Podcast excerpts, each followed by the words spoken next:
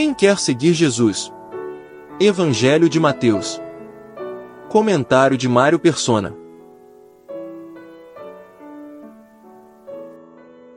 Você não obtém a salvação por alguma espécie de evolução espiritual, como alguns querem acreditar. Lembre-se de que a ideia básica por trás da teoria da evolução é a sobrevivência do mais apto, do mais forte. Em outras palavras, segundo os evolucionistas, nós só teríamos chegado até aqui porque o mais forte comeu o mais fraco e prevaleceu. Não existe nada mais contrário à essência do Evangelho. Este, este o Evangelho anuncia que o mais forte, o Filho de Deus, se fez fraco, se fez carne, se fez servo, se deixou pregar numa cruz por suas próprias criaturas. Depois de atingir o estágio mais baixo ao qual um ser humano pode chegar, que é a morte, Deus o ressuscitou e o exaltou acima de todos os céus.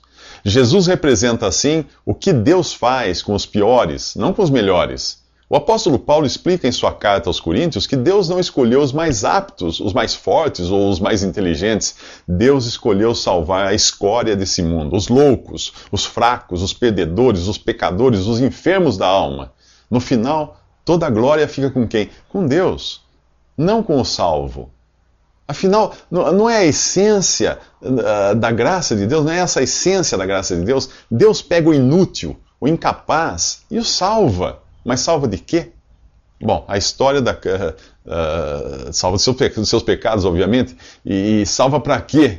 Né? A história da, da cura da sogra de Pedro nos dá a resposta. Ela estava prostrada com febre numa cama. A sogra de Pedro não podia fazer nada por si mesma, por Jesus ou por sua família. Jesus vem, a toca e ela fica cura curada. O que acontece em seguida é digno de nota.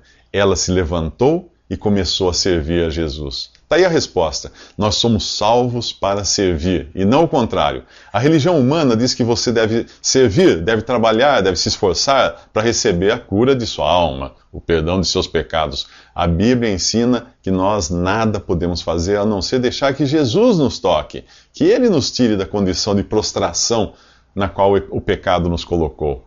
Mateus, no, no, nesse evangelho, continua dizendo que ao anoitecer, foram trazidos a Jesus muitos endemoninhados, enfermos, e ele, ele curou a eles, todos, todos. Fazendo assim, Jesus cumpria o que havia sido dito pelo profeta Isaías.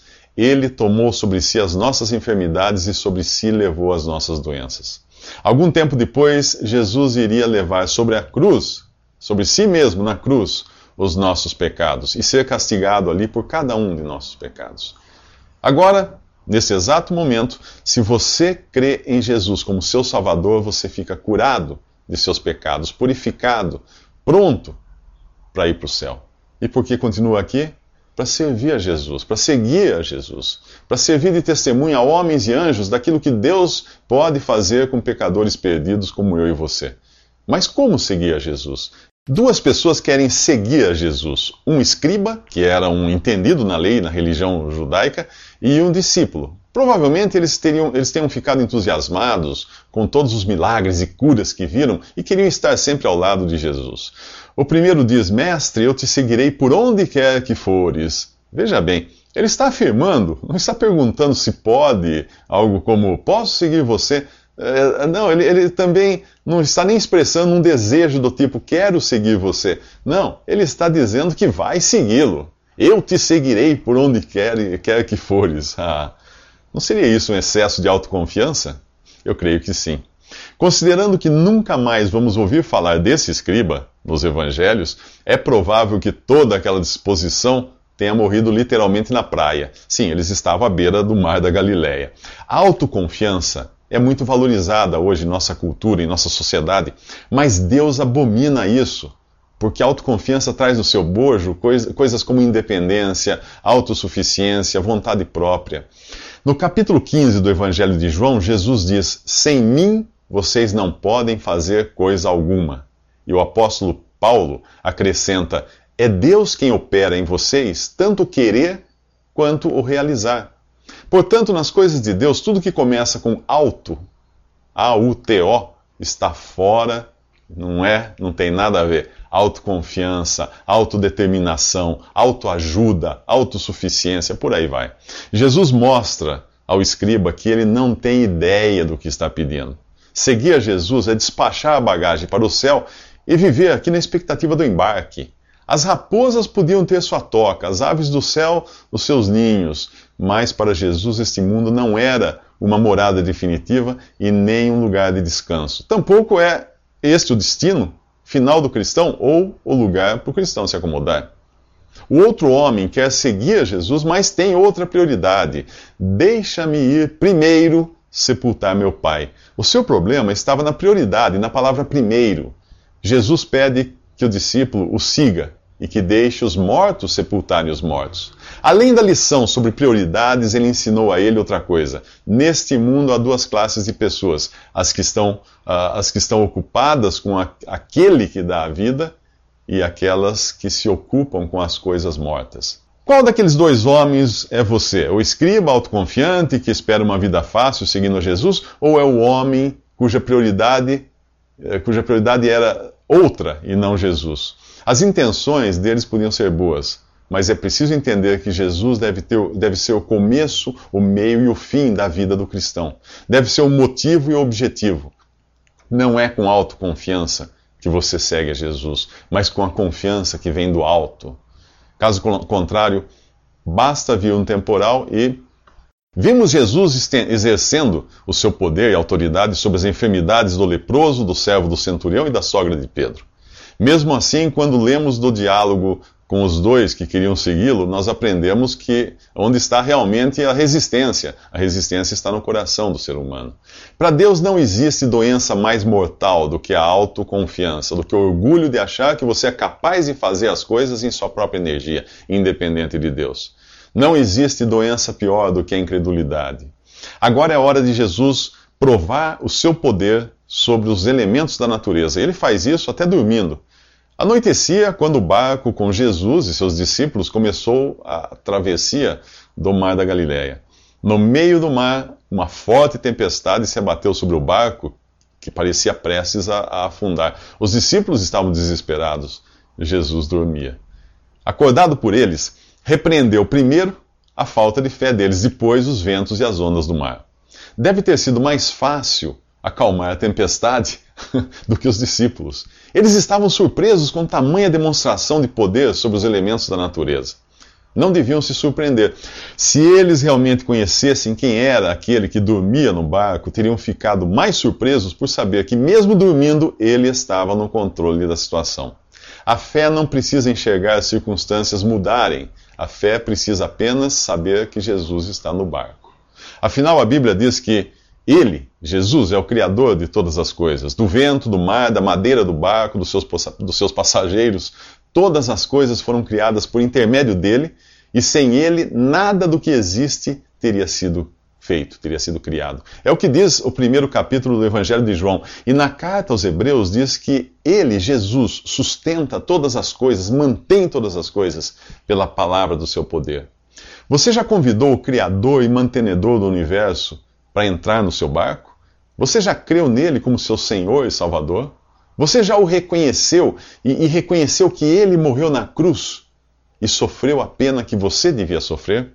Você dá mais valor a Jesus do que aos porcos? Ora, que porcos? Que porcos são esses?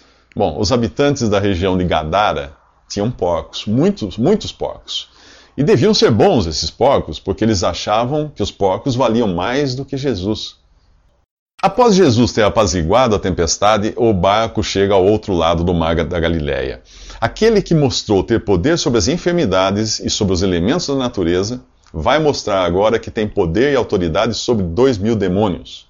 Demônios são, são anjos que se rebelaram contra Deus muito antes da criação dos seres humanos, liderados por Satanás. O motivo? Orgulho, independência, autossuficiência, as mesmas coisas que nos fazem passar longe de Deus. A diferença que existe entre os anjos e os homens é que um certo número de anjos foi criado e foi isso.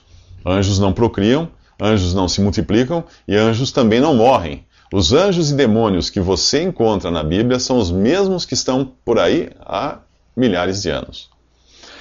Por não terem sido vítimas de um estímulo ou tentação externa, como aconteceu com Adão e Eva, que foram tentados por Satanás travestido de serpente, e também por não morrerem, não há perdão ou salvação para anjos que pecaram.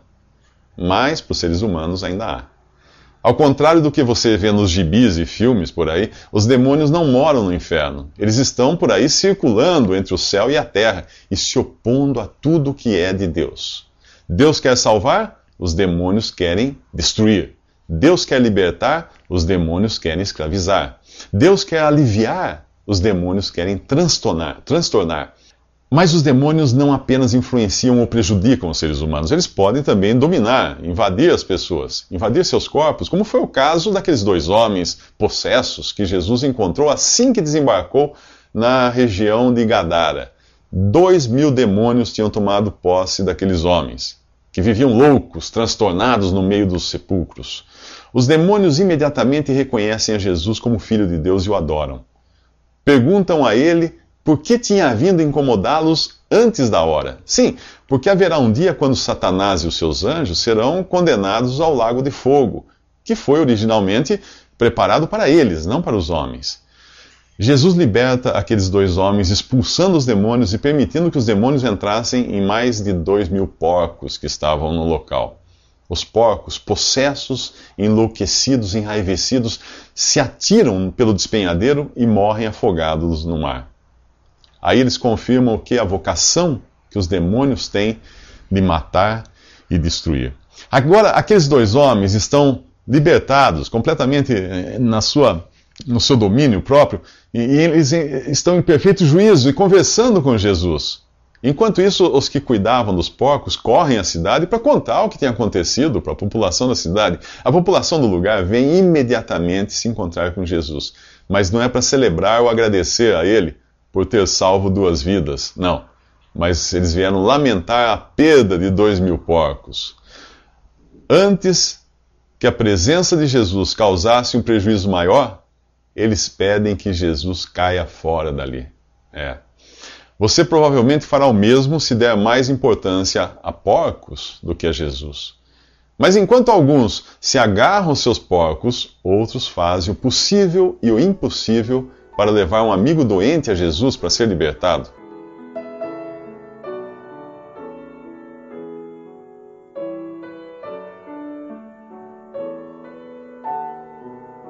Visite respondi.com.br. Visite também 3minutos.net.